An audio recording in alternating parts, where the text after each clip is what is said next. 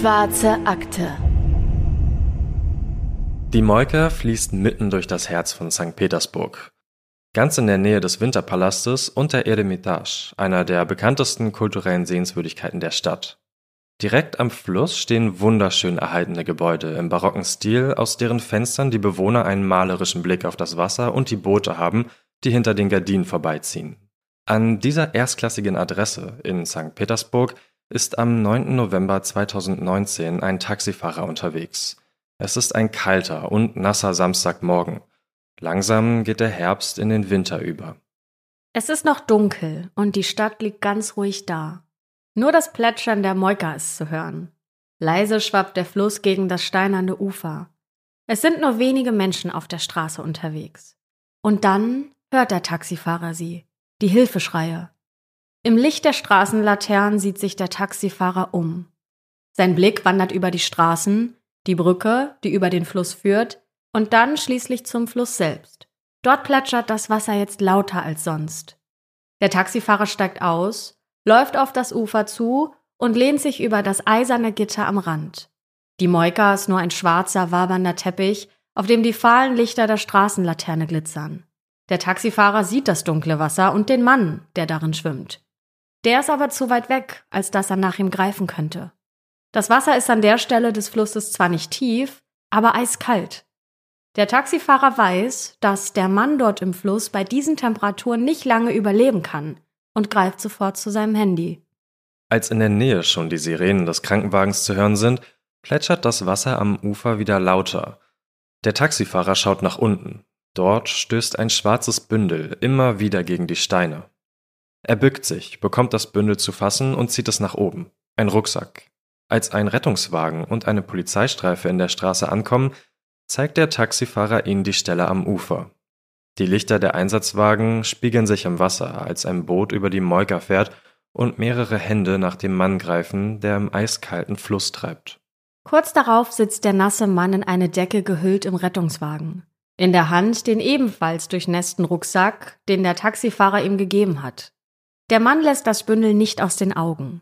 Einer der Sanitäter versucht dem Mann die klamme Kleidung vom Körper zu ziehen, aber der wehrt sich. Er schwankt nach links und rechts, sagt einige unverständliche Wörter und zieht den Rucksack noch enger an sich. Dem Sanitäter schlägt der Atem des nassen Mannes entgegen, denn der ist offensichtlich betrunken. Als der Sanitäter versucht, ihm den Rucksack aus der Hand zu ziehen, da fällt der Mann nach hinten um.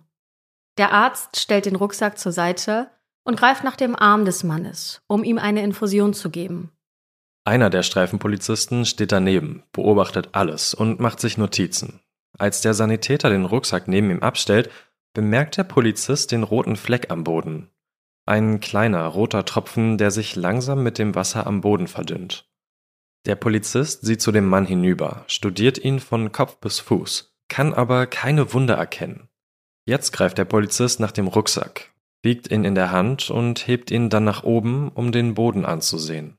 Dann stellt er das Bündel ab und öffnet den Verschluss. Der Sanitäter dreht sich ruckartig um, als er den verzerrten Laut hört. Er sieht den Polizisten einige Schritte zurücktaumeln, den Blick auf den offenen Rucksack gerichtet. Der Sanitäter sieht zu Boden und schaut in das nasse Bündel hinein.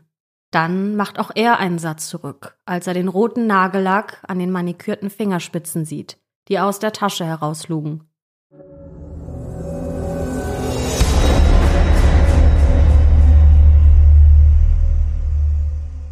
Und damit herzlich willkommen zu einer neuen Folge der Schwarzen Akte, wie immer mit euren Hosts Anne Luckmann und mir Patrick Strobusch. Ein kurzer Hinweis noch, bevor es losgeht. In dieser Folge sprechen wir über sensible Themen, die für euch belastend sein könnten. Wir sprechen über Suizid und toxische Beziehungen. Wenn ihr von diesem Thema betroffen seid, empfehlen wir euch, diese Folge gemeinsam mit einer vertrauten Person anzuhören oder sie ganz zu überspringen. Ihr habt es bestimmt schon vermutet, der heutige Fall spielt in Russland. Es ist das Jahr 2019, also kurz bevor die Corona-Pandemie das Leben überall auf der Welt einschränkt. An der Uferstraße der Moika stehen schöne alte Häuser. In diesem kulturellen Zentrum der Stadt wohnen reiche Leute mit einer großartigen Aussicht auf das Wasser und der Kuppel der Isakskathedrale. Es ist der frühe Samstagmorgen des 9. November 2019, als der Taxifahrer die Hilferufe hört, einen Mann im Fluss bemerkt und die Rettungskräfte ruft. Ein Feuerwehrmann sagt später, dass er den durchnässten und unterkühlten Mann aus dem Wasser gezogen hat. Als er ihn zum Krankenwagen bringen will, da habe sich der Mann auf diesen Rucksack gestürzt, sich festgehalten und wollte nicht weitergehen. BBC Russia berichtet von der Aussage eines Rettungssanitäters. Der erzählt, dass der Mann sich weigert, angefasst und behandelt zu werden. Er klammert sich regelrecht an seinen Rucksack. Als der betrunkene Mann dann schließlich am Tropf im Rettungswagen liegt, nimmt sich einer der Polizisten den Rucksack vor. Vielleicht ist er auf der Suche nach einem Portemonnaie oder Ausweis, um herauszufinden, wer der Mann auf der Liege im Krankenwagen ist. Als er den Rucksack öffnet, strecken sich ihm zwei Hände entgegen. Rot manikürte, bleiche Hände. Einer der Polizisten vor Ort ist so schockiert, dass er den Dienst abbrechen muss. In dem Rucksack, den der Taxifahrer aus der Molka gefischt hat, stecken zwei abgetrennte Hände. Es sind die Hände einer jungen Frau. Sie sind in eine Plastiktüte eingepackt. Daneben findet die Polizei einen Elektroschocker. Der Mann im Rettungswagen wird direkt an die Trage gefesselt, auf der er liegt. Trotzdem muss er ins Krankenhaus gefahren werden, um dort von einem Arzt behandelt zu werden. Mit einer Unterkühlung kommt er in die Klinik. Dem Mann geht es aber schnell besser. Ein Arzt kann ihm die nasse Kleidung ausziehen und dann wird der Mann in eine Decke gewickelt und mit Handschellen gefesselt in einen Rollstuhl gesetzt. Die Polizei weicht ihm nicht von der Seite. Der Mann ist ja mehr als verdächtig, denn immerhin hat er den Rucksack mit den abgetrennten Händen kurz vorher nicht loslassen wollen. Mittlerweile ist der Mann auch wieder nüchterner. Im Licht des Krankenhauses machen sich die Polizisten ein Bild von ihm. Er hat schütteres, ergrautes Haar und ein faltiges, grimmiges Gesicht. Er ist um die 60 Jahre alt. Nach einigen Stunden im Krankenhaus ist auch seine Alkoholfahne verflogen. Er erzählt dem Polizisten, dass er am Fluss vorbeikam und ein Paket im Wasser sah. Er habe beschlossen nachzusehen, was darin sei, und sei dann versehentlich ins Wasser gefallen. Ein Arzt sagt laut BBC Russia später, dass der Mann ganz ruhig und normal gewesen sei. Der Mann erzählt, ich bin Professor, ich habe heute Abend mit meinen Freunden etwas getrunken, dann ging ich spazieren. Ich sah einen Rucksack auf dem Wasser treiben. Irgendwie fand ich mich im Wasser wieder. Ich konnte nicht alleine raus. Während die Polizei den Mann im Krankenhaus befragt, sind die Kollegen an der Moika weiter im Einsatz. Sie suchen das Wasser ab, denn die Ermittler haben einen schrecklichen Verdacht. Wenn im Rucksack abgetrennte Hände gefunden wurden, dann muss es dazu ja auch einen Körper geben. Womöglich finden die Polizisten weitere Säcke im Wasser. Der Anruf erreicht die Polizei am Samstagnachmittag, nur wenige Stunden nachdem der Mann aus dem Fluss gefischt wurde. Ein Passant hat in einem anderen Fluss im Westen von St. Petersburg, ungefähr dreieinhalb Kilometer vom Ufer entfernt, etwas gefunden, und zwar die Überreste einer Frau. Die Polizei vermutet, dass die Strömung die Überreste dorthin getrieben hat. Dann klingelt schon wieder das Telefon. Ein Reinigungsarbeiter hat in einem Fluss bei der Arbeit eine große Tasche gefunden. In einer schwarzen Plastiktüte stößt er auf den Torso einer Frau. Es sind grauenvolle Entdeckungen. Den ganzen Samstag über ist die Polizei im Einsatz und sucht die Innenstadt von St. Petersburg ab. Auch mehrere Taucher sind dabei. Sie stoßen auf weitere schwarze Plastiksäcke. Auf diese große Suche mitten in St. Petersburg wird auch schnell die Presse aufmerksam. Sie berichten, dass ein Mann aus dem Wasser gezogen wurde. Es gibt erste Gerüchte und Spekulationen, mit jedem neuen Fund wird es der Polizei immer klarer. Eine Frau wurde getötet und dann auf grausame Weise entsorgt. Die Polizisten konfrontieren den Mann in Handschellen natürlich mit ihren Entdeckungen. Sie glauben ihm nicht, dass er den Rucksack im Fluss nur zufällig gefunden und dann in den Fluss gefallen ist. Sie raten ihm, die Wahrheit zu sagen. Und nach kurzem Zögern fängt der Mann tatsächlich an zu reden. Er habe seine Freundin im Schlaf erschossen. Vier Kugeln habe er abgefeuert. Die Polizisten sind natürlich total geschockt über diese Aussage. Diese Information sickert nicht zu den Journalisten durch. Die wissen aber bereits, dass die Polizei gegen einen 63-Jährigen ermittelt. Sogar ein Name steht schon in den Zeitungen, allerdings noch unbestätigt. Zur gleichen Zeit klingelt bei einem Ehepaar weit weg von St. Petersburg im Süden von Russland das Telefon. Hier leben die Eltern von Anastasia. Als der Vater ans Telefon geht, Da fragt ein Bekannter seiner Tochter, ob es denn wahr sei, dass Anastasia von ihrem Freund umgebracht wurde. Auch dieser Fall zeigt wieder, wie schnell Informationen in der Presse verbreitet werden.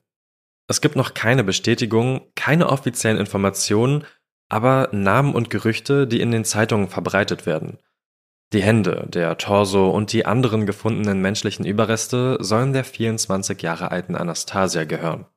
Die Medien berichten, dass ihr 63 Jahre alter Freund Anastasia umgebracht haben könnte. Er sei betrunken gewesen, als er versucht habe, ihre Überreste in der Moika zu entsorgen und dabei in den Fluss gefallen sei. Der Freund sei Universitätsprofessor. Vermutlich sind deswegen die Medien auf Anastasia und ihren Freund gekommen. Die Polizei bestätigt das alles nicht und sagt der Öffentlichkeit erstmal nur, dass sie gegen einen 63-jährigen Mann ermitteln. Anastasia ist zum Studieren nach St. Petersburg gezogen. Ein weiter Weg für die junge Frau, denn die nordwestliche Großstadt liegt etwa 2000 Kilometer von ihrer Heimat im Süden entfernt. Anastasia hat an der Universität ihren Bachelor- und Masterabschluss gemacht und hat auf einen Doktortitel hingearbeitet. Ihr Spezialgebiet ist die französische Geschichte. Sie lebt auch mit ihrem älteren Freund zusammen. Anastasias Freunde und Unikollegen können sie seit Donnerstagabend aber nicht mehr erreichen. Eigentlich war die junge Frau am Freitagabend auf die Geburtstagsparty eines Freundes eingeladen, aber sie ist nicht aufgetaucht. Auch Anastasias Bruder bekommt seit Freitagabend keine Antwort auf seine Nachrichten. Und seine Aussage bei der Polizei wirft weitere Fragen auf. Anastasias Bruder erzählt, dass seine Schwester ihn Donnerstagnacht, also der Nacht vom 7. auf den 8. November 2019, noch angerufen habe. Sie habe geweint und erzählt, dass ihr Freund sie geschlagen habe. Sie habe auf eine Geburtstagsparty gehen wollen und dann habe es Streit gegeben.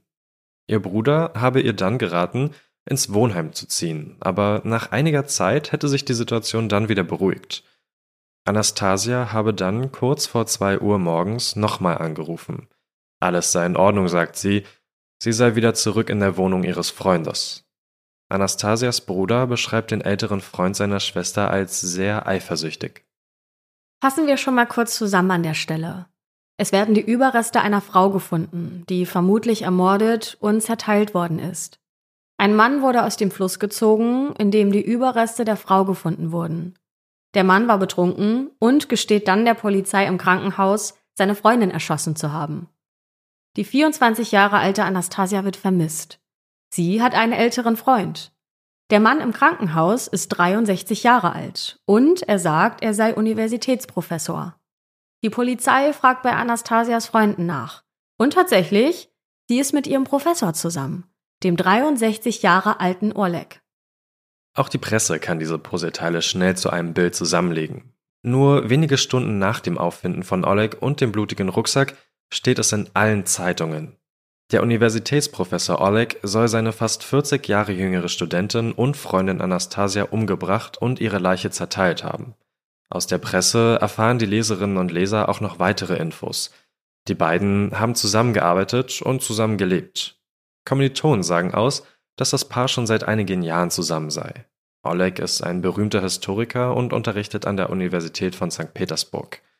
Der 63-Jährige ist Experte für europäische Militärgeschichte und großer Napoleon-Kenner und Liebhaber. Und er wohnt direkt am Ufer der Moika, in einem der schönen alten Häuser an der Uferstraße. Dort fährt die Polizei an jenem Samstag, dem 11. November 2019, auch direkt hin. Wallach ist zu diesem Zeitpunkt noch im Krankenhaus.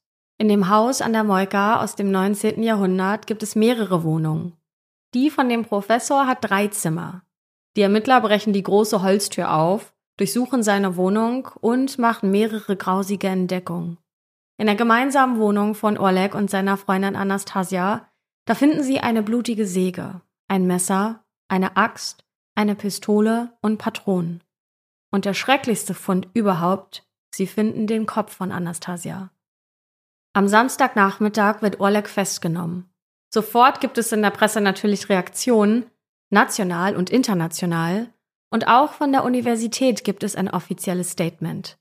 Der Pressedienst der Uni schreibt, die Uni ist von dieser Nachricht schockiert.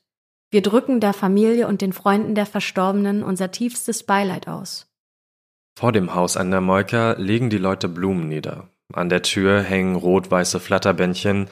Die Bewohner des Hauses vermeiden es, mit der Presse zu sprechen. Die Polizei nimmt ihre Aussagen aber auf. Zum Beispiel die der Nachbarin der beiden. Sie sagt den Ermittlern, dass sie in der Nacht von Donnerstag und Freitag einen Streit mitbekommen habe. Oleg und Anastasia haben sich demnach öfter gestritten. Laut der Nachbarin lief der Streit so ab. Anastasia habe Oleg gesagt, dass sie abends weggehen wollte. Er habe ihr das verboten, sie beleidigt und wurde dann lauter und aggressiver. Es gab laute Geräusche, Möbel, die verschoben wurden und etwas fiel herunter. Die Nachbarin will sogar Schläge gehört haben. Etwa anderthalb Stunden hat der Streit gedauert. Das Mädchen soll geschrien haben. Von dem Streit in jener Nacht berichtet nicht nur die Nachbarin, sondern auch Anastasias Bruder hat bei der Polizei seine Aussage gemacht. Mit ihm hat Anastasia ja während und kurz nach dem Streit telefoniert. Das haben wir euch ja vorhin auch schon mal erzählt. Was nach dem Streit passiert ist, das ist aber unklar. Der nächste Zeuge, der etwas beobachtet hat, ist keine Person, sondern eine Überwachungskamera. Und zwar am Samstagmorgen, einen Tag später, am 11. November 2019. Das ist kurz bevor Oleg aus dem eiskalten Wasser der Moika gezogen wird. Es ist 4 Uhr morgens, als eine Kamera an einem benachbarten Gebäude in der Straße das Ufer filmt. Ihr könnt euch dieses Video übrigens auch selbst anschauen, das haben wir euch in den Shownotes verlinkt. Zu sehen ist ein Mann, vermutlich Oleg, der zum Flussufer geht und etwas ins Wasser wirft. Es sind drei Pakete, die er in den Fluss schmeißt, während ein ahnungsloser Radfahrer an ihm vorbeifährt. Dann geht Oleg weg. Als er wiederkommt, hat er einen Rucksack dabei. Ein zweites Video zeigt ihn schließlich, wie er aus dem Wasser gezogen wird. Oleg und Anastasia haben also einen lautstarken Streit in der Nacht von Donnerstag auf Freitag. Am Samstagmorgen wird Oleg dann von einer Überwachungskamera gefilmt, wie er Pakete in den Fluss wirft. Dann fällt er selbst hinein. Als er gerettet wird, entdecken die Polizisten die Überreste einer Frau. Das klingt nach einem eindeutigen Fall. Oleg hat seine Freundin umgebracht, zerteilt und entsorgt. Aber ist es wirklich Anastasia? Ihr Vater muss zwei Tage später in der Gerichtsmedizin die Überreste seiner eigenen Tochter identifizieren. Ich kann mir gar nicht vorstellen, wie schlimm das gewesen sein muss, aber der Vater bestätigt das schließlich. Die Tote ist Anastasia. Die Gerichtsmedizin obduziert die Überreste von Anastasia. Offenbar wurde die Frau zuerst gewürgt und dann erschossen. Vier Schüsse wurden aus der Nähe abgefeuert, direkt in den Kopf. Bereits der erste Schuss war tödlich. Die Person, die den Körper danach zerteilt hat, die hatte laut den Experten aber kein gutes Wissen über die menschliche Anatomie. Die Polizei rekonstruiert, was in jener Nacht von Donnerstag auf Freitag in der Wohnung passiert sein könnte. Oleg und Anastasia hatten Streit. Er hat sie danach erschossen. Ermittlungen ergeben, dass Oleg am Freitag noch Besuch in der Wohnung hatte. Und das ist wirklich krank, denn ihr müsst euch kurz mal vorstellen, dass der Professor abends noch Freunde zu einer Party eingeladen hat, während in einem Zimmer in der Wohnung die tote Anastasia gelegen haben muss. Nach der Party zerteilt er ihre Leiche und versucht, die Überreste loszuwerden. Dabei fällt er in den Fluss. Oder er springt freiwillig. Denn einige Zeitungen spekulieren, dass sich der Professor vielleicht versucht hat, das Leben zu nehmen. Die Geschichte sorgt für riesengroße Aufmerksamkeit in den russischen Medien und in der Gesellschaft. Jede Information über das ungleiche Paar Oleg und Anastasia wird bis ins kleinste Detail analysiert und auseinandergenommen. Und dabei kommen verstörende Erkenntnisse ans Licht. Oleg wird 1956 geboren. Er ist Historiker und hat vor allem die napoleonische Zeit erforscht. Er hat erst einen Abschluss in St. Petersburg in Physik und Ingenieurswissenschaften gemacht dann eine Dissertation in französischer Geschichte geschrieben und lehrt dann als Dozent an der Universität. Er hat viele Bücher und Artikel geschrieben, die vor allem ins Französische übersetzt wurden. Für diese Arbeiten hat ihn Frankreich sogar geehrt. Er wurde in die Ehrenlegion aufgenommen und in ein privates Forschungsinstitut der Extremrechten in Frankreich. Er ist auch Mitglied des Wissenschaftlichen Rates der russischen Militärhistorischen Gesellschaft. Die wird vom russischen Kulturminister geleitet. Oleg hat zweimal geheiratet. Seine erste Frau stirbt an Krebs. Von seiner zweiten Frau Anna lebt er getrennt. Er hat zwei minderjährige Töchter. Und seit drei Jahren hat er eine Beziehung zu seiner Studentin Anastasia. Das ist aber keine geheime Beziehung oder Affäre, denn alle wissen davon.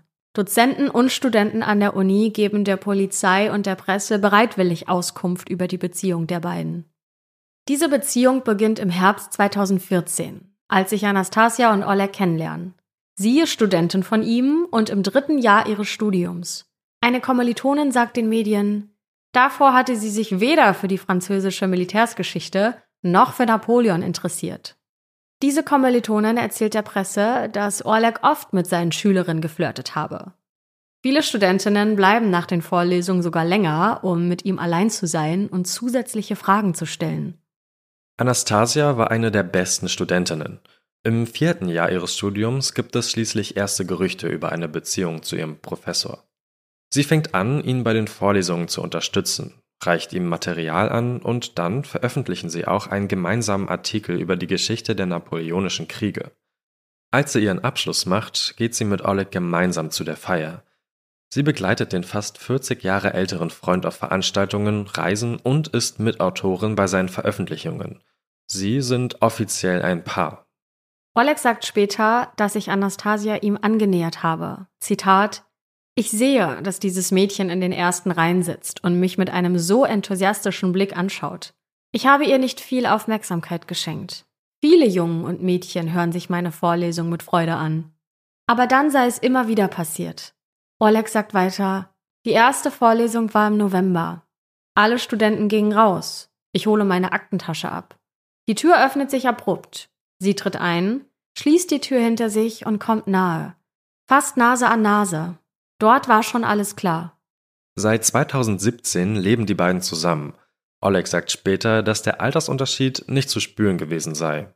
Es sei wahre Liebe gewesen. Sie hätten geplant zu heiraten und Kinder zu bekommen. Es gibt auch Fotos von Oleg und Anastasia im Internet. Wir haben euch davon eins in den Shownotes verlinkt. In den Medien wird durch den Mord an Anastasia viel über die Beziehung zwischen Dozenten und Studenten gesprochen. Eine Studentin erzählt der Presse, dass die Studenten von den Professoren abhängig seien. Hätte Anastasia Orlak verlassen, hätte sie ins Wohnheim ziehen müssen. Er hätte ihre Karriere beenden können, bevor sie überhaupt angefangen hat. Vor allem unter den Studierenden entsteht eine öffentliche Diskussion über den Machtmissbrauch und häusliche Gewalt. Vor allem, weil auch noch weitere schlimme Details bekannt werden. Eine russische Zeitung veröffentlicht schon 2018, also ein Jahr vor dem Mord an Anastasia, einen Artikel über Oleg. Darin wird ein Text zitiert, den eine andere Studentin des Professors damals an die Polizei geschickt hat. Vor etwa zehn Jahren soll Oleg sie nämlich geschlagen und gefoltert haben. Auch sie war mit ihrem Professor zusammen. In dem Text steht, dass sich das Mädchen von Oleg trennen wollte und er sie daraufhin gefesselt, geschlagen, gewürgt und gedroht habe, sie mit einem Bügeleisen zu verbrennen. Es gibt damals aber keine Ermittlungen und der Fall landet auch nie vor Gericht. Und es gibt noch weitere Vorwürfe gegen Oleg. Ein wissenschaftlicher Rivale beschuldigt ihn des Plagiats. Als ein Student Oleg während eines Vortrags darauf anspricht, wirft der den jungen Mann einfach hinaus. Andere Studenten ziehen ihn mit Gewalt aus dem Hörsaal. Er sagt, er sei geschlagen worden. Die Universität gibt später zu Protokoll, dass man den Fall untersucht habe, aber kein Verfahren gegen Oleg einleitete. Werbung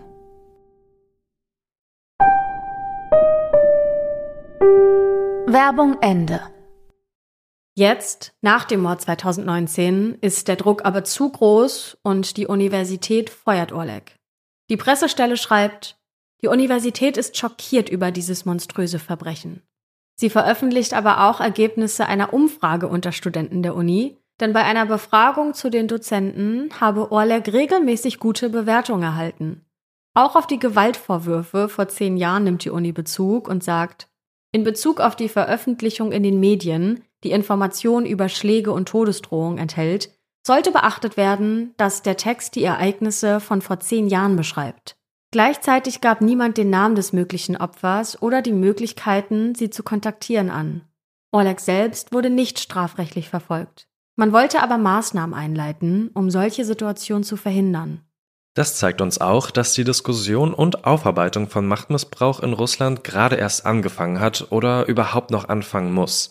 Denn Olegs Anwalt weist alle Vorwürfe als falsch zurück. Das sei Rufmord und Verunglimpfung seines Mandanten. Die Presse und andere Personen würden versuchen, Oleg zu diskreditieren. Der Anwalt veröffentlicht währenddessen, dass sein Mandant Oleg aus dem Krankenhaus entlassen und in Untersuchungshaft gebracht wurde.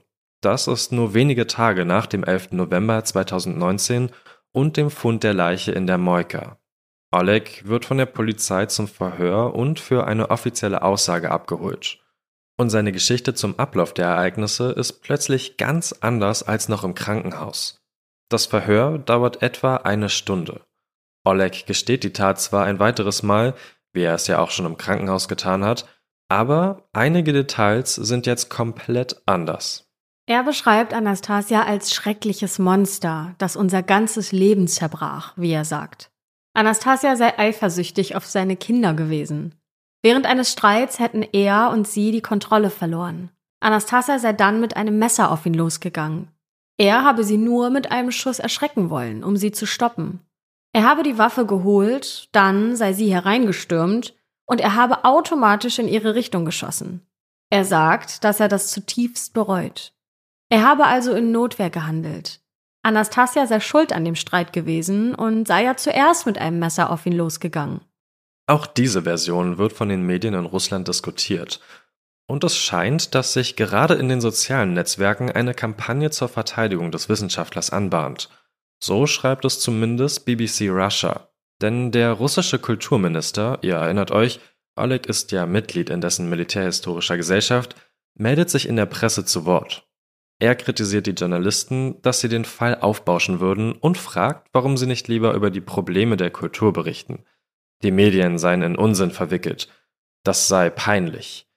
Wahnsinn, oder? Und das ist nicht alles. Der russische Kulturminister vergleicht die Geschichte von Oleg mit dem Film Joker von Todd Phillip. Der Film, in dem Schauspieler Joaquin Phoenix die Hauptrolle des Jokers spielt. Der Joker wird in dem Film durch Gewalt zum Helden. Der Kulturminister fragt, wenn du den Joker so sehr magst, warum magst du dann nicht Oleg? Und nur nochmal, um das zu verdeutlichen, das sagt ein russischer Minister. Und ganz ehrlich, meiner Meinung nach verwechselt er hier eindeutig Fiktion mit Realität, weil ich selbst bin auch Joker-Fan, muss ich zugeben, Heath Ledger, sehr, sehr cool, aber am Ende des Tages ist es alles eine Geschichte. Deswegen würden wir es niemals irgendwie in die Realität umsetzen. Und ich finde, dass er hier so ein bisschen die Tatsachen einfach verdreht. Äh, ich weiß nicht, ob das schon Whataboutism ist, also dass er einfach ein anderes Thema, was damit an sich jetzt nicht so viel zu tun hat, heranzieht. Aber ich finde, das ist auf jeden Fall ein krasses Ablenkungsmanöver einfach. Naja, und selbst wenn er das so sehen sollte wie du, also dass man diese Figur schon irgendwie hypen kann, ähm, weil es eben eine Geschichte ist, dann muss er das in seinem Amt aber so sagen. Also er hat ja wirklich eine sehr hohe politische äh, Position und da finde ich, oder ja, finden wir wahrscheinlich alle, muss man halt ganz genau darauf achten, was sage ich, wie kommt es an, weil eben nicht jeder das hinterfragt, der das hört. Ne? Also ich glaube, da sind wir uns alle einig, dass das totaler Quatsch ist, den er da erzählt hat. Absolut. Und weil du gerade gesagt hast, dass er so absolut darauf achten muss, was er sagt, weil ja auch Oleg in seinem Gremium oder was auch immer genau das ist, arbeitet und dadurch sehr wahrscheinlich auch mit ihm befreundet ist, setzt er sich vielleicht nochmal extra für ihn ein, um in Zukunft vielleicht nochmal einen Gefallen gut bei ihm haben zu können. Ja, und der Fall äh, von Oleg, der schlägt hier nicht nur gerade in unserem Aufnahmezimmer so hohe Wellen, sondern ja wirklich im ganzen Land. Und auch der Kreml-Sprecher beschäftigt sich damit und sogar Putin wurde über diesen Mord informiert. Der Sprecher gibt bekannt, dass die Motive und Gründe dieses monströsen Verbrechens ermittelt werden und er beschreibt die Tat als Wahnsinn. Ein Zitat eines Kommilitonen von Anastasia in der Presse zeigt auch, wie die Gesellschaft den Mordfall einschätzt. Er sagt, Orlak wird drei bis vier Jahre bekommen, obwohl er eigentlich 15 bekommen müsste. Olegs Verteidigung und Anwalt geht auch noch andere Wege, um seinen Mandanten zu verteidigen, nicht nur den politischen. Einige Tage nach dem Leichenfund taucht ein Video auf. Es ist ein Video des Streits aus der Nacht von Donnerstag auf Freitag, aufgenommen von Oleg selbst. Medien suggerieren, dass der Anwalt das Video selbst geleakt haben könnte. Dutzende Zeitungen berichten über den Inhalt. Zu sehen ist eine weinende Anastasia, die Oleg verlassen will, woraufhin er sie schlägt. Sie rennt aus der Wohnung. Vielleicht hofft Oleg, dass das Video ihn entlastet, weil Anastasia ja die gemeinsame Wohnung verlassen hat. Eine sehr schwache Verteidigung. In Olegs Wohnung wurden ja Leichenteile von Anastasia gefunden. Olegs Anwalt macht auch deutlich, dass Oleg Vater zweier minderjähriger Kinder ist, an einer chronischen Krankheit leidet und ein Teil der wissenschaftlichen Elite des Landes sei. Außerdem gehe es seinem Mandanten in der Untersuchungshaft nicht gut. Oleg sei in einem depressiven Zustand und sehe den Sinn in seinem Leben nicht mehr. Der Anwalt versucht auch, Oleg aus der Haft herauszuholen und ihn unter Hausarrest stellen zu lassen. Die Haft mit anderen Sträflingen sei unmenschlich, sagt der Anwalt der russischen Nachrichtenagentur Interfax. Oleg wolle auch Anastasias Familie finanziell unterstützen, so der Anwalt. Er ruft diese in der Presse auf, sich bei ihm zu melden, weil er keine Telefonnummer von ihnen hat. Es scheint so, als versuche der Verteidiger des Professors alles, um seinen Mandanten im guten Licht oder sogar als Opfer darzustellen. Der Anwalt berichtet auch, dass Oleg während der Ermittlungen versucht habe, Suizid zu begehen. Das konnte aber verhindert werden. Die Verteidigung geht sogar so weit, dass sie Spezialisten für Mondphasen befragen wollen. Laut der Nachrichtenagentur Interfax hat es zum Zeitpunkt der Tat eine aktive Phase des Mondes gegeben. Nur drei Tage vor dem Vollmond könnte das psychische Störungen auslösen, so der Anwalt von Oleg. Ein weiterer Aspekt, der in diesem Fall immer wieder auftaucht, ist Napoleon. Wenn man nach Oleg im Internet sucht, dann findet man sehr viele Bilder, auf denen er ein Kostüm des Franzosen trägt. Ein Kollege von Oleg sagt BBC Russia, Oleg ist ein normaler Wissenschaftler, aber mit einem Narren. Er stellt Napoleon in Vorträgen dar und organisiert historische Rekonstruktionen, in denen er Napoleon ist. Charmant, überzeugend. Oleg ist Mitbegründer der Reenactment-Bewegung in Russland. Er und andere stellen historische Schlachten dar, bei denen er selbst die Rolle von Napoleon einnimmt. Er organisiert Kostümbälle, auf denen er in Uniform unterwegs ist. Einige russische Medien berichten, dass Oleg am Samstagmorgen, dem 11. November 2019, auch in einem Napoleon-Kostüm aus der Moika gezogen wurde. Auch der Spiegel schreibt davon. Aber Belege gibt es dafür keine. Offenbar wollte sich Oleg nach der Tat das Leben nehmen. Laut 47 News hat es in seiner Tasche angeblich einen Abschiedsbrief gegeben. Er habe sich als Napoleon verkleidet, von der Peter- und Paul-Festung, dem historischen Zentrum von St. Petersburg, stürzen wollen. In den Quellen zu unserem heutigen Fall wird suggeriert, dass Oleg eine Art Napoleon-Komplex habe. Nicht den medizinischen Napoleon-Komplex, dabei möchten Personen mit geringer Körpergröße diese durch ihr Verhalten wettmachen, sondern Oleg soll sich mit Napoleon identifiziert haben. Er selbst sagt, dass er Napoleon mit Putin verbinde für mich ist Napoleon ein Mann, der nach Chaos und Zusammenbruch kam und es geschafft hat, Ordnung zu schaffen. Schließlich wird Orlek angeklagt, wegen Mordes und illegalen Waffenbesitzes. Der Prozess soll im April 2020 starten, wird aber wegen der Corona-Pandemie auf Anfang Juni verschoben. Weil Orlek nochmal seinen Anwalt wechselt, wird der Prozess ein weiteres Mal verschoben und beginnt schließlich Ende Juni 2020. Der Prozess beginnt wegen Corona ohne Publikum, aber er wird live im Internet gestreamt. Auch das Video davon haben wir euch in den Shownotes verlinkt. In der Anklage der Staatsanwaltschaft stehen weitere Details zum Ablauf der Tatnacht. Der Professor soll Anastasia am 8. November 2019 mit einem abgesägten Jagdkarabiner erschossen haben. Das Motiv? Eifersucht. Wegen der Jagdwaffe wird Oleg auch wegen illegalen Waffenbesitzes angeklagt. Ein Punkt, den sein Anwalt für sich zu nutzen versucht.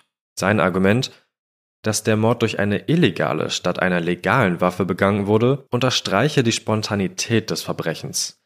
Auch irgendwie eher eine komische Logik. Vor Gericht wird auch eine psychiatrische Untersuchung vorgestellt. Laut Interfax halten die Experten den Professor für gesund. Das heißt, dass er zum Tatzeitpunkt nicht an einer vorübergehenden psychischen Störung, an Demenz oder an anderen psychischen Zuständen gelitten hat. Ein Experte sagt Interfax, nach den Ergebnissen der psychologischen und psychiatrischen Untersuchung wurde Oleg als gesund anerkannt. Er war sich der Folgen seiner Handlung zum Zeitpunkt der Begehung des Verbrechens bewusst. Die Verteidigung lehnt die Untersuchung als unzureichend ab. Es gäbe weitere Fragen zur geistigen Gesundheit des Professors. Oleg gesteht beim Prozess die Tat ein drittes Mal. Er wiederholt aber seine zweite Version der Ereignisse, die offizielle Aussage, die er später bei der Polizei abgegeben hat. dass er Anastasia am Streit erschossen habe, weil sie mit einem Messer auf ihn losgegangen sei. Sie hätte seine Kinder erwähnt und beleidigt. Oleg sagt, ich habe noch nie eine solche Aggression in meinem Leben gesehen. Ich verstehe nicht, wie das passieren konnte. Das perfekte Mädchen verwandelte sich in eine Kreatur aus einem gruseligen Märchen. Dann sagt er aus, Anastasia habe einen anderen Mann gehabt. Er habe auch ihr Telefon in die Moika geworfen, was er jetzt aber bereut, da darauf sicher Beweise für eine Affäre zu finden seien. Er fordert, dass die Nachrichten auf seinem Handy vorgelesen werden. Oleg sagt, die Leute denken, dass sie ein reines und unschuldiges Mädchen war. Aber was sie getan hat, es ist schrecklich. Die Leute sollten wissen, was sie tat. Vor Gericht werden schließlich SMS-Nachrichten gezeigt, in denen es um Treffen mit Oleg, seinen Kindern und Geldangelegenheiten geht. Es gibt auch Streits und Beleidigungen. Die Strategie der Verteidigung ist folgende. Sie will zeigen, dass Oleg unter psychologischem und sozialen Einfluss stand, als er den Mord begangen hat. Zu einer Zeit, in der das Mobbing seinen Höhepunkt erreichte. Er sei Opfer von Manipulation gewesen. Und jetzt kommt's. Der Drahtzieher sei sein wissenschaftlicher Rivale, der ihn des Plagiats beschuldigt. Das ist nochmal eine 180-Grad-Wendung im Prozess. Der Professor hat als Reaktion auf die Vorwürfe seines Rivalen den Wissenschaftler und dessen Bücher in einem Video verspottet. Danach seien bei Oleg wilde Beleidigungen eingegangen. Der Professor sagt, er sei belästigt und bedroht worden. Meine Haustür wurde mit Beleidigungen beschrieben. Provokateure kamen zu meinem Vortrag, die begannen, mich zu beleidigen.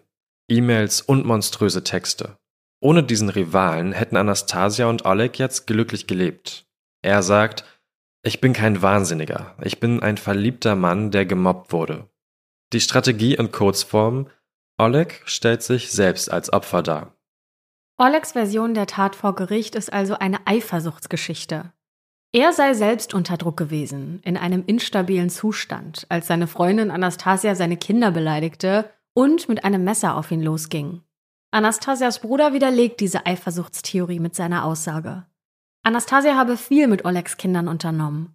Sie habe versucht, eine Beziehung zu ihnen aufzubauen. Und dann sagen auch die Polizisten aus dem Krankenhaus aus. Denn es gibt noch eine zweite Version der Ereignisse der Mordnacht. Als Oleg unterkühlt ins Krankenhaus kam, nachdem er aus der Moika gefischt wurde, da befragen ihn mehrere Polizisten. Und die filmen die Befragung mit. Oleg sagt den Polizisten nicht, dass Anastasia mit einem Messer auf ihn losgegangen ist sondern dass er sie mit seiner Waffe erschoss, als sie im Bett lag. Die Gerichtsmedizin bestätigt, dass Anastasia vor ihrem Tod gewürgt wurde. Das ist ein Indiz dafür, dass der Professor versucht haben könnte, sie mit bloßen Händen zu töten und dann zu der Waffe griff. Das hätte der Wendepunkt in dem Prozess sein können. Ist er aber nicht. Denn das Gespräch mit Oleg wird zwar gefilmt, er ist darauf aber nur von hinten zu sehen. Und das bedeutet, dass er nicht weiß, dass er gefilmt wird. Die Polizisten sagen zwar aus, dass der Professor über seine Rechte aufgeklärt wurde, aber Oleg behauptet das Gegenteil. Das Video kann nicht als Beweis vor Gericht verwendet werden. Es gibt aber andere Beweise, und zwar auf Olegs Laptop. Dort finden die Ermittler Suchanfragen, und zwar noch vor dem Mord an Anastasia. Der Professor hat auf Google Maps nach Böschung an zwei Flüssen in St. Petersburg gesucht. Auch am 8. November, Anastasias Todestag. Da hat Oleg um 2 Uhr morgens auf Google Maps Standorte am Flussufer angeschaut. Für die Staatsanwaltschaft ist damit klar, er hatte sehr wohl die Absicht, Anastasia zu töten und ihre Leiche im Fluss zu entsorgen. Und dann ist da noch eine Rechnung, die in einem Mülleimer in der Wohnung des Professors gefunden wird. Oleg hat am 8. November, dem Todestag, gegen Mittag schwarze Säcke und Klebeband gekauft. Hinzu kommt das Video, das ihn dabei zeigt, wie er Pakete in die Molka wirft. Oleg sagt vor Gericht, ich gebe meine Schuld zu und bereue, aber ich kann es nicht Absicht nennen. Die Tat wurde in einem Zustand des völligen Verlustes der Kontrolle über sich selbst begangen. Ich bin kein Anwalt. Wenn das als Absicht bezeichnet werden kann, lassen Sie es Absicht sein. Aber für mich ist es eine absolut spontane, unvorbereitete, unkontrollierte Tat. Ja, ich war es, der geschossen hat, und ich bereue es sehr. Es ist eigentlich das Einzige, woran ich jetzt Tag und Nacht denke. Die Staatsanwaltschaft verlangt am Ende 15 Jahre Haft in einem Straflager. Der Verteidiger fordert weniger, nämlich acht Jahre, und bittet das Gericht zu berücksichtigen, dass Oleg Vater zweier minderjähriger Kinder sei und einen großen Beitrag zur russischen Wissenschaft geleistet habe. Das Gericht verurteilt Oleg schließlich am 25. Dezember 2020 zu zwölfeinhalb Jahren Lagerhaft. Das Urteil sorgt nochmal für Schlagzeilen, inner und auch außerhalb von Russland. Die Bild-Zeitung zum Beispiel titelt Zwölfeinhalb Jahre Straflager für Stückelprofessor. Die Eltern von Anastasia sind zur Urteilsverkündung zum ersten Mal im Gericht anwesend. Sie hatten sich geweigert, während des Prozesses dabei zu sein. Sie haben ihre Tochter vor einem Jahr, Ende November, in ihrem Heimatdorf beerdigt. Die Verteidigung geht gegen das Urteil vor und legt Revision ein. Aber im Juni 2022 wird das Urteil und die Strafe bestätigt. Der Professor muss zwölfeinhalb Jahre ins Straflager. Der Fall Orlek hat in Russland ein riesiges Medienecho ausgelöst. Nicht nur das, auch eine Diskussion über häusliche Gewalt. Außerdem ein Hinterfragen der Verbindung zwischen akademischer Karriere und Machtmissbrauch an der Universität. Die Frage ist, wie konnte ein Mann, dem jahrelang Gewalt, Machtmissbrauch und Mobbing vorgeworfen wurden, so lange in seinem Job an einer Universität gehalten werden? Die Frau eines prominenten russischen TV-Stars sagt der New York Times, er dachte, er könne alles tun und schaute auf die Welt um ihn herum herab, als wäre er wirklich Napoleon. Und Napoleon war am Ende sogar wirklich anwesend, denn ein als Napoleon verkleideter Mann saß bei der Urteilsverkündung im Zuschauerraum. Ich hoffe wirklich, dass dieses riesige Medienecho, was dadurch ausgelöst worden ist, ein bisschen was in Russland bewegt, weil ich war selbst überrascht davon, dass sogar in St. Petersburg, was ich eigentlich eher als liberale, als vielleicht sogar liberalste Stadt in Russland ähm, kennengelernt habe, trotzdem solche große Probleme auch mit Machtmissbrauch hat um ehrlich zu sein, denke ich, wird uns das Thema generell auch noch länger begleiten. Wir sehen es ja weltweit leider. Ja, vor allem ist es auch traurig, dass erst so was richtig Schreckliches passieren muss, wie ein Mord, dass man über das Thema spricht oder dieses Thema Machtmissbrauch überhaupt ein bisschen ernster nimmt. Ne? Also ähm, das klar, es muss oft leider immer irgendwas passieren, sodass die Leute anfangen, sich darüber Gedanken zu machen. Aber ja, es ist schon ein, ein, sehr trauriger Anlass, um dieses wichtige Thema auch endlich in der Presse ein bisschen breiter zu behandeln. Absolut. Und auch, dass ja eigentlich schon viel früher was hätte passieren können bei der Universität. Keine Ahnung, warum die nichts gemacht haben. Aber wir haben ja darüber gesprochen, dass auch schon früher, ich glaube, sogar eine Anzeige äh, eingegangen genau, ist bei der ja. Polizei, 2008 oder so.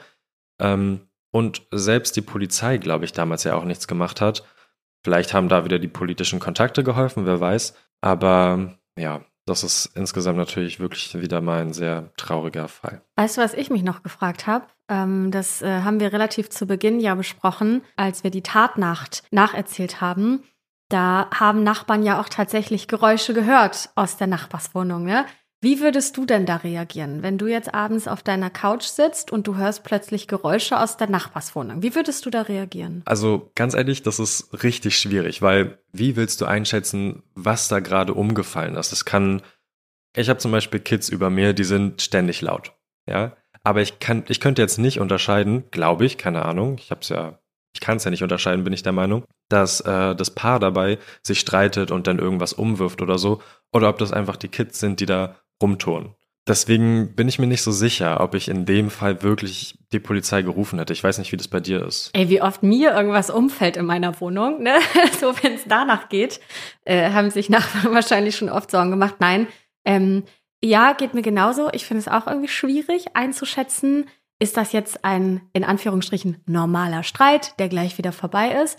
Das Einzige, was mich ein bisschen äh, irritiert hat, sind die Schreie. Also wenn du dann tatsächlich eine Frau schreien hörst, oh, weiß ich nicht. Also ich finde, spätestens da sollte man in irgendeiner Form aktiv werden, weil ich, ich würde behaupten, du kannst hören, ist das ein Streit, dass du immer mal wieder zwei Stimmen hörst, die sich da anschreien, anbrüllen? Oder hörst du eindeutig eine Person laut schreien, vielleicht sogar um Hilfe? Aber ja, wir waren nicht dabei, zum Glück. Wir können es nicht ähm, nachvollziehen. Aber das ist noch ein abschließender Gedanke oder eine Frage, die ich mir gestellt habe. Und damit schließen wir diese schwarze Akte für heute. Wir sind gespannt, ob ihr diesen Fall schon kanntet, den äh, ja, russischen Napoleon. Und freuen uns natürlich immer, jederzeit, wenn ihr uns Nachrichten schreibt bei Instagram. Da heißen wir schwarze Akte, aber das wisst ihr ja alle längst. Und wir freuen uns natürlich auch sehr, wenn ihr uns in der Spotify-App eine positive Bewertung dalasst. Da kann man nämlich Sterne vergeben und wir freuen uns natürlich richtig doll, wenn das fünf Sterne sind, aber auch nur, wenn euch der Podcast gut gefällt. Und dann hören wir uns nächste Woche Dienstag wieder auf allen Streaming-Plattformen, die es gibt.